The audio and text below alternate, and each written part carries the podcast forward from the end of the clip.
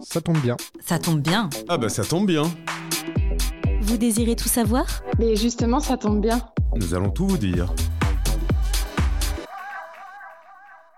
Épisode 8, mes droits à la retraite en tant qu'entreprise en session, avec au micro Muriel. Muriel, c'est à toi. Vous avez en projet de céder votre entreprise parce que finalement vous êtes arrivé à une phase de votre vie où vous voulez euh, arrêter votre activité professionnelle. Donc vous allez euh, partir à la retraite.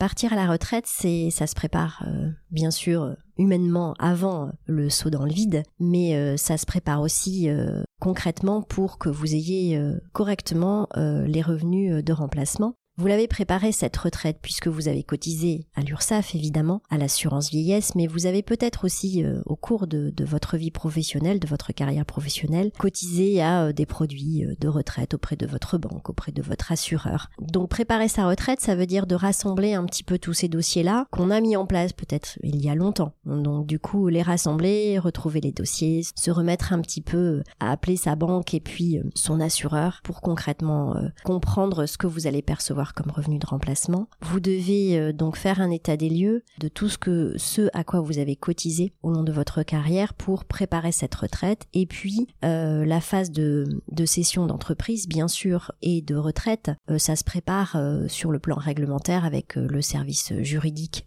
qui a mis en place votre projet de création d'entreprise et donc rapprochez-vous aussi du professionnel qui vous a aidé à créer votre entreprise. Il y a aussi toute une partie sur la vente de l'entreprise où euh, il y a euh, des phases de paiement des plus-values. Et donc pour ça, vous devez vous rapprocher également de votre conseil pour savoir ce qu'il en est euh, du paiement des impôts ou des taxes liées à cette, à cette vente comprendre comment vous allez euh, percevoir des revenus euh, quand vous serez à la retraite, ça veut dire aussi de vous rapprocher peut-être euh, d'une seule personne qui prendra en charge ce chantier puisque c'est quand même pas simple à comprendre d'où on va percevoir ces revenus de remplacement puisque on a peut-être mis en place divers produits. Et puis on est aussi face à un patrimoine donc peut-être qu'il faut confronter tout ça et c'est peut-être l'occasion là aussi de faire un état des lieux de votre patrimoine concrètement pour savoir comment vont se passer les les prochaines années. Donc euh, n'hésitez pas à faire appel peut-être à un professionnel qui euh, rassemblera tous ces dossiers et qui vous aidera euh, à affiner